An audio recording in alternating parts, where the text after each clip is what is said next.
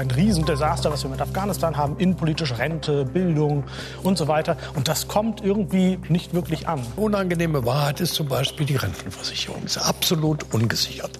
Klima wird teurer. Was ist dann die große Aufgabe in Deutschland? Darum wird es im Bundestagswahlkampf ja gehen. Diese Zeitenwende, die wir alle spüren, die kommt nicht an. News Junkies. Was du heute wissen musst. Ein Info-Radio-Podcast.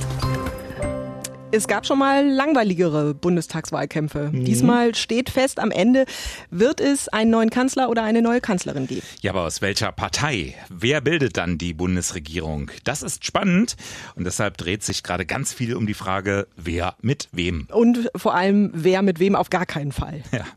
Inhalte, da sieht's nicht ganz so gut aus.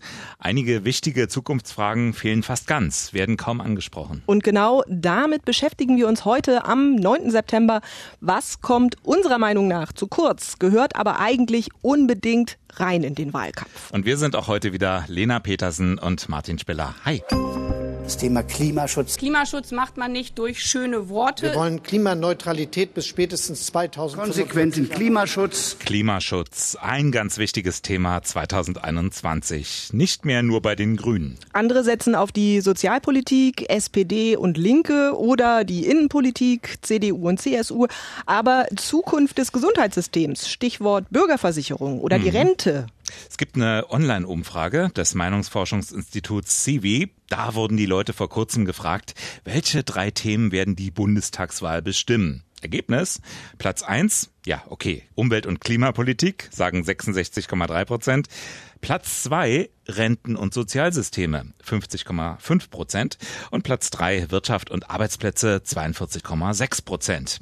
Aber was für eine Partei plakatiert denn gerade was über die Finanzierung des Gesundheitssystems und wie groß? Der Wahlkampf beschäftigt sich ja auch viel zu sehr mit Nebensächlichkeiten. Das sagt auch Autor Hasnain Kasim im ZDF. Hat jemand ein falsches Wort gesagt? Hat jemand gelacht an der falschen Stelle? Ja, darüber kann man reden, aber das sind nicht die Themen, sondern die Themen sind ja ganz andere. Eben außenpolitisch ein Riesendesaster, was wir mit Afghanistan haben, innenpolitisch Rente, Bildung und so weiter. Und das kommt irgendwie nicht wirklich an. Ja, Themen, die auch Gerhard Baum vermisst. Der ehemalige Bundesinnenminister saß vorgestern daneben bei Markus Lanz in der Sendung. Und er hat sich so richtig seine Enttäuschung von der Seele geredet. Vor allem die unangenehmen Dinge, die würden gerne weggelassen. Eine unangenehme Wahrheit ist zum Beispiel die Rentenversicherung. Ist absolut ungesichert.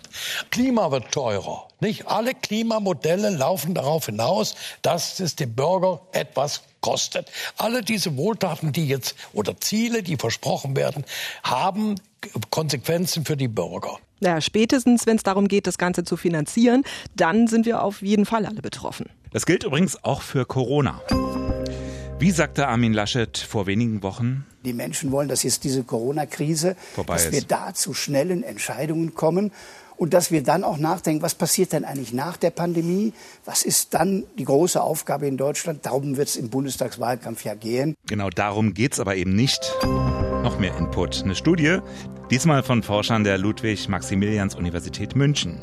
Sie haben die Auftritte der im Bundestag vertretenen Parteien und ihrer Kandidaten und Kandidatinnen auf Facebook und Instagram analysiert. Ergebnis, das Thema Corona wird trotz steigender Infektionszahlen eigentlich weitgehend ausgespart. Einschätzung des Forschungsleiters des Projektes Jörg Hassler. Die Parteien nehmen Corona als eine Art Minenfeld wahr. Äh, mit dem Thema hat man im Wahlkampf wenig zu gewinnen, aber viel zu verlieren. Wenn es unangenehm wird, lässt man lieber die Finger davon. Zu diskutieren gäbe es ja aber genug. Noch einmal Gerhard Baum. Wie bauen wir die Schulden ab? Möglicherweise ist das ein Ziel.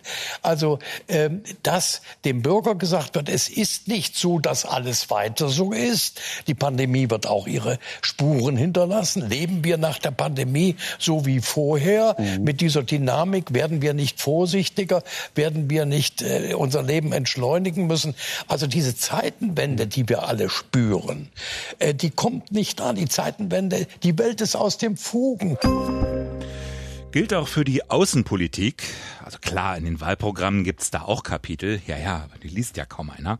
Wer plakatiert mit Außenpolitik gerade? Hm, auf jeden Fall die Kommunisten, die MLPD, hoch die internationale ja. Solidarität. Mhm. Aber sonst. Direkt hier äh, vor dem Haus, ja.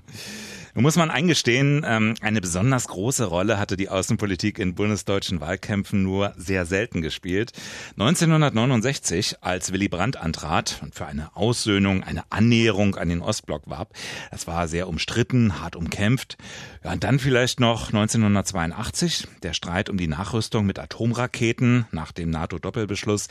Damals war die Friedensbewegung ja schon groß geworden. Die Grünen zogen dann ins Parlament ein. Aber ansonsten ist die Außenpolitik eigentlich in hohem Maß von Konsens geprägt, weil im Grunde genommen in den 80er Jahren auch die CDU die Entspannungspolitik dann fortgesetzt hat, die Willy Brandt einst begonnen hatte. Zumal das Außenministerium recht kontinuierlich mit FDP-Politikern besetzt Kann man sagen. Nun haben sich die Zeiten aber doch geändert. Integrationsexperte Ahmad Mansour. USA will nicht mehr die Weltpolizei spielen. Sie haben genug ja. Probleme zu Hause. Es entsteht außenpolitisch ein Riesenvakuum. Was ist die Rolle von Deutschland? Was ist die Rolle von der EU?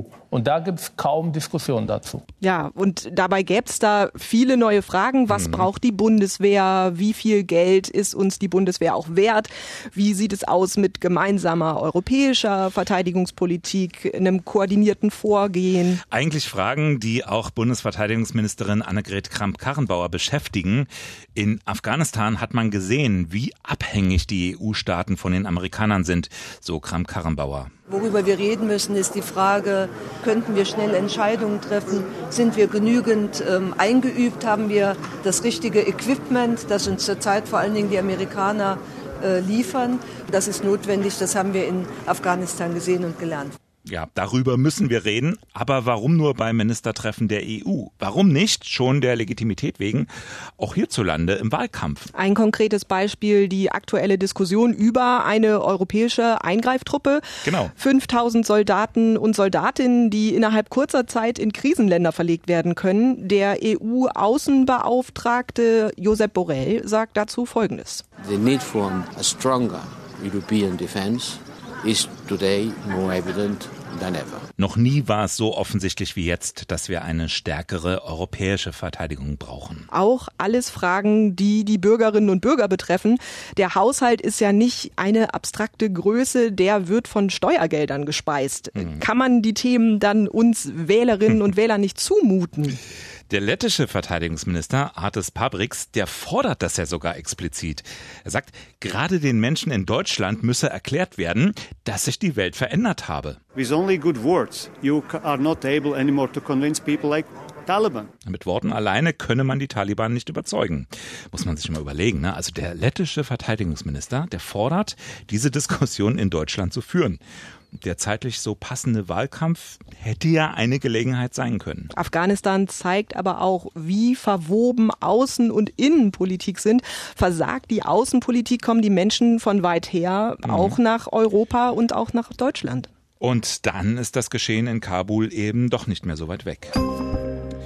Migration, ein ganz unbequemes Thema. Wie viel Zuwanderung wollen wir, brauchen wir? Unangenehm ist zum Beispiel, dass der Chef der Bundesanstalt für Arbeit gerade gesagt hat, wir brauchen 400.000 Arbeitskräfte von außen jedes Jahr. Ja, können wir nicht eine Brücke bauen, beispielsweise zwischen den Asylbewerbern und den Einwanderern? Können wir nicht aus Asylbewerbern Einwanderer machen? Das Migrationsthema wird gemieden. Da passiert etwas in Afghanistan und sofort wird gesagt, aber Flüchtlinge nicht sagt FDP-Mann Gerhard Baum, muss so etwas deshalb aus dem Wahlkampf rausgehalten werden? Oder gehört das eigentlich nicht gerade deshalb rein in den Wahlkampf? Dieser Diskurs in der Gesellschaft über auch strittige Dinge, der ist ja wichtig. Ja, vor allem die Parteien am rechten Rand, die benutzen das Thema ja ohnehin. Die sehen das ja quasi als ihr Thema. Sollte man ihnen das deswegen überlassen? Es scheint so zu sein, hm. denn von gelegentlichen 2015 darf sich nicht wiederholen Äußerungen abgesehen, hört man von den demokratischen Parteien wenig. Auch 2017, als das Thema Migration und Integration sehr, sehr hoch war in den Köpfen von vielen Menschen in diesem Land, hat man das Thema verdrängt, weil damit kann man nicht gewinnen. Man muss irgendwie andere Themen äh, in der Vordergrund stehen, stehen lassen, damit das Thema, die vielleicht problematisch ist, wo man keine Konzepte hat, nicht mhm. irgendwie äh, sichtbarer werden. Ein Problem ist dabei sicher, und darauf weist Ahmad Mansour auch hin, die Diskurskultur, vor allem allem im Netz. Oh, ja. Das ist ja sicherlich kein Austausch von Argumenten mit dem politischen Gegner oder der politischen Gegnerin, sondern da schwimmen alle in ihrer eigenen Blase und beschimpfen dann die andere. Und beleidigen sie, genau. Stichwort Polarisierung. Wie seht ihr das eigentlich? Ist es richtig, das Thema im Wahlkampf lieber klein zu halten, so um des lieben Friedens willen? Oder sollte man lieber offensiv damit umgehen, weil das Thema ja nun mal eines ist? Schreibt uns doch mal newsjunkies at inforadio.de. Wenn wir über Polarisierung sprechen, dann landen wir auch ganz schnell bei den Extremen. Und was auch kaum auftaucht im Wahlkampf, das ist das Thema Rechtsextremismus. Mhm. Obwohl es besser geworden ist, ne? Also zumindest mein Eindruck. Die Politik ist nicht mehr ganz so auf einem Auge blind. Ja, und trotzdem fehlt mir da aber mhm. was vor allen Dingen auch von der CDU vor gut zwei Jahren, das muss man sich mal vorstellen, ist ein Politiker aus der eigenen Parteien von einem Rechtsradikalen erschossen ja. worden. Wir erinnern uns, Walter Lübcke, der Kasseler Regierungspräsident, das war im Sommer 2019. Direkt im Anschluss war das natürlich Thema in der Partei. Da hat sich Paul Ziemiak, Generalsekretär, ja auch ganz klar von rechts abgegrenzt. Jeder, der in der CDU für eine Annäherung oder gar Zusammenarbeit mit der AfD sich ausspricht und dafür plädiert, muss wissen, dass er sich einer Partei annähert, die rechtsextremes Gedankengut, Antisemitismus und Rassismus in ihren eigenen Reihen bewusst duldet. Ja, oder dann Halle, das war ja auch ein Neonazi. Oder Hanau, ist auch gerade mal eineinhalb Jahre her. Da hat ja auch ein Rassist seine Opfer gezielt nach der Hautfarbe ausgesucht. Und da eigentlich ähnliches Phänomen, direkt nach dem Anschlag hat sich die Politik damit auseinandergesetzt, auch mhm. im Bundestag. Seehofer hat da auch erzählt, dass er vor Ort war und einige Sätze bei ihm wie ein Stich ins Herz waren. Der Ruf eines jungen Menschen, ihr könnt uns nicht schützen. Und die Aussage, Gibt es jetzt wieder nur Worte der Anteilnahme oder folgen diesen Worten auch politische Taten? Ja, danach ist aber tatsächlich noch was passiert. Da gab es ein Gesetz, damit Rechtsextremismus und Hasskriminalität besser mit bekämpft werden können. Da gab es zwar erst Stress, weil das nicht verfassungskonform war, aber seit dem Frühjahr müssen zum Beispiel Anbieter von sozialen Netzwerken melden, wenn jemand auf Facebook oder Instagram droht, jemanden umzubringen. Also wenn da jetzt jemand hetzt, droht oder beleidigt, dann wird das jetzt auch härter verfolgt. Ja, das stimmt, das gibt's. Aber das Problem Rechtsextremismus, das ist damit trotzdem nicht aus der Welt. Ich habe zum Beispiel auch schon komplett den Überblick verloren, wie viele Polizeichatgruppen es gab in den letzten Monaten, wo es eben nicht nur darum ging, Dienste zu tauschen oder um den nächsten Grillabend, sondern wo Bilder von Hitler oder mhm. Hakenkreuze oder Bilder von Geflüchteten in Gaskammern irgendwie rumgegangen sind. Mhm, Gab es auch hier bei uns in Berlin mal, diese Polizeischüler. Nach dem großen Fall in Nordrhein-Westfalen hat sich Seehofer ja ganz klar geäußert. Bei der Bekämpfung des Rechtsextremismus ist die Linie der Bundesregierung auch vollkommen äh, klar. Wir klären auf, wir vertuschen nichts, wir verfolgen rigoros und wir richten uns nach dem Prinzip Null Toleranz für Rechtsextremisten ganz gleich auf welcher Ebene und in welcher Berufsgruppe. Applaus. Als es dann darum ging, so etwas mal systematischer zu untersuchen, eine Studie zu machen über Rassismus, über rechte Einstellungsmuster bei der Polizei, war Seehofer erstmal nicht so angetan. Jetzt nicht. Ja, jetzt aber soll es diese Motivationsstudie geben. In drei Jahren schon sollen die ersten Ergebnisse kommen. Wir haben vorhin auch mal die Wahlprogramme durchgeforstet und jetzt finde ich es eigentlich erst recht schräg, dass das Problem Rechtsextremismus so wenig öffentlich thematisiert wird im Wahlkampf, weil die Union selber schreibt, der Rechtsextremismus bleibt die größte Bedrohung für unsere offene Gesellschaft und freiheitliche demokratische Grundordnung. Leute, dann redet da doch einfach mal drüber. Die SPD, die schreibt im Wahlprogramm, dass sie auch Rechtsextremismus in Sicherheitsbehörden oder auch bei der Bundeswehr bekämpfen will. Die Grünen, die wollen das auch. Die wollen auch explizit diese Studie in den Behörden. Die FDP, die will stärker rechtsextreme Vereinigungen verbieten. Die Linke, die will zum Beispiel die Zivilgesellschaft stärken. Da passiert halt jede Menge. Ne? Wir haben aber auch mal bei der AfD geschaut, ob der Begriff rechtsextrem da überhaupt auftaucht oder nur linksextrem. Taucht tatsächlich auch auf, mhm. wird aber auch gleich genannt, um gegen Muslime Stimmung zu machen. Totaler mhm. Irrsinn. Da steht, jüdisches Leben wird in Deutschland nicht nur von Rechtsextremisten, sondern zunehmend auch von Juden und israelfeindlichen so. Muslimen mhm. bedroht. Also ja, klassisch AfD. Die AfD ist eine rechte, in Teilen auch rechtsextreme Partei, in Ostdeutschland insbesondere, die antritt bei der Bundestagswahl. Eine andere ist der dritte Weg. Und dadurch spielen Rechtsextreme doch eine Rolle im Wahlkampf. Ganz konkret sichtbar nämlich in ziemlichem Gehetze über den politischen Gegner. Zielscheibe dabei meist die Grünen. Du spielst jetzt an auf die Plakate in Zwickau, die jetzt runter müssen. Ne? Genau, wo die rechtsextreme Partei Der Dritte Weg, da hängt die Grünen draufgeschrieben hat. Und die Staatsanwaltschaft dort in Sachsen, die sagt quasi, kein Problem, ist alles nicht so ernst gemeint. Die Stadt verlangt jetzt trotzdem, dass die Plakate weg müssen. Rechne ich den anderen Parteien in dem Fall auch hoch an, äh, dass sie sich da mit den Grünen sofort solidarisch gezeigt haben. Aber jetzt müssen sie auch im Wahlkampf sagen, wie sie den Rechtsextremismus angehen wollen. Also alle Parteien und hm. damit meine ich auch explizit die Konservativen. Wir haben es vorhin schon gesagt, über Gesundheitspolitik könnten die Parteien im Wahlkampf auch noch mehr sprechen oder gerne auch streiten. Das äh, Corona-Geklatsche vor einem Jahr reicht eben nicht. In den Berliner Krankenhäusern Charité und den von Vivantes wird seit heute gestreikt, weil die Situation für die Pflegekräfte so nicht klar geht. Im Inforadio hat eine Krankenschwester erzählt, wie krass die Arbeit eigentlich für sie ist. Das Pflegepersonal ist komplett durch. Ich war im Nachtdienst auf meiner Station mit 30 Patienten praktisch allein, weil ich hatte eine Pflegehelferin, die aus dem Leasing kam, das Haus nicht kannte. Ich hatte einen Patienten, der ist reanimationspflichtig geworden. Ich war dann in der Reanimation mit der Ärztin beschäftigt. Ich war mit der Herzdruckmassage da im Gange. Um mich herum hörte ich das Klingeln, Rufen und Schreien von anderen Patienten. Wir haben auch viele demente Patienten auf der Station. Die Leasingkraft kam dann und berichtete über Stürze anderer Patienten. Ich war immer noch mit der Herzdruckmassage beschäftigt.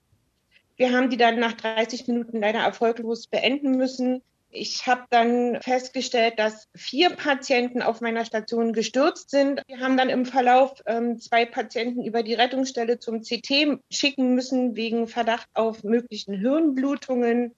Als meine Kollegen zum Frühdienst gekommen sind, hatte ich faktisch einen Nervenzusammenbruch. Ich habe die Übergabe lachend und weinend gemacht und ähm, habe dann im Auto auf dem Nachhauseweg überlegt, diesen Job hinzuschmeißen kann ich auch absolut verstehen. Also wenn ich das höre, ich finde, das fühlt sich einfach so übel an, diese Arbeitsbedingungen. Deshalb jetzt der Streik laut Verdi unbefristet. Die Beschäftigten, die wollen bessere Bedingungen, die wollen einen Tarifvertrag mit deutlichen Entlastungen und die wollen auch bei den Tochterfirmen mehr Geld. Da gibt's ja teilweise riesige Gehaltsunterschiede. Ein paar hundert Mitarbeiter haben deshalb heute auch demonstriert. Während gestreikt wird, wollen jetzt Vivantes und Charité aber nicht mehr weiter verhandeln. Das haben sie schon gesagt. Die hm. Gewerkschaft meinte, heute Heute sollte es einen Einigungsversuch geben, den hätten die Arbeitgeber dann aber platzen lassen und die sagen, naja, sie hätten ja vorher schon einen guten Vorschlag gemacht. Also ziemlich festgefahren das Ganze. Ja, absolut. Also wenn zum Beispiel die Bahn streikt, dann finde ich, ist das ja so eine Sache. Beim Krankenhäusern, da geht es ja aber auch um Patienten. Es geht denen ja im Zweifelsfall auch schlecht, sonst müssten sie da ja gar nicht hin. Mhm. Wenn wir uns jetzt heute das Bein brechen, dann ist halt schon richtig kacke. Klar, ist ein Dilemma. Man muss fairerweise aber auch dazu sagen, es streikt nicht das komplette Personal. Also wenn jetzt irgendwas lebensbedrohliches passiert, dann werden die Patienten auch behandelt. Ja, soweit kommt das heute oder sowieso mhm. grundsätzlich auch bei euch hm. hoffentlich nicht. Passt auf jeden Fall gut auf euch auf. Habt einen schönen Feierabend. Ja, viel Spaß in der Sonne. Bald ist er weg. Einer der letzten schönen Tage vielleicht. Viel Spaß. Bis morgen. News Junkies. Was du heute wissen musst. Ein Podcast von Inforadio. Wir lieben das Warum.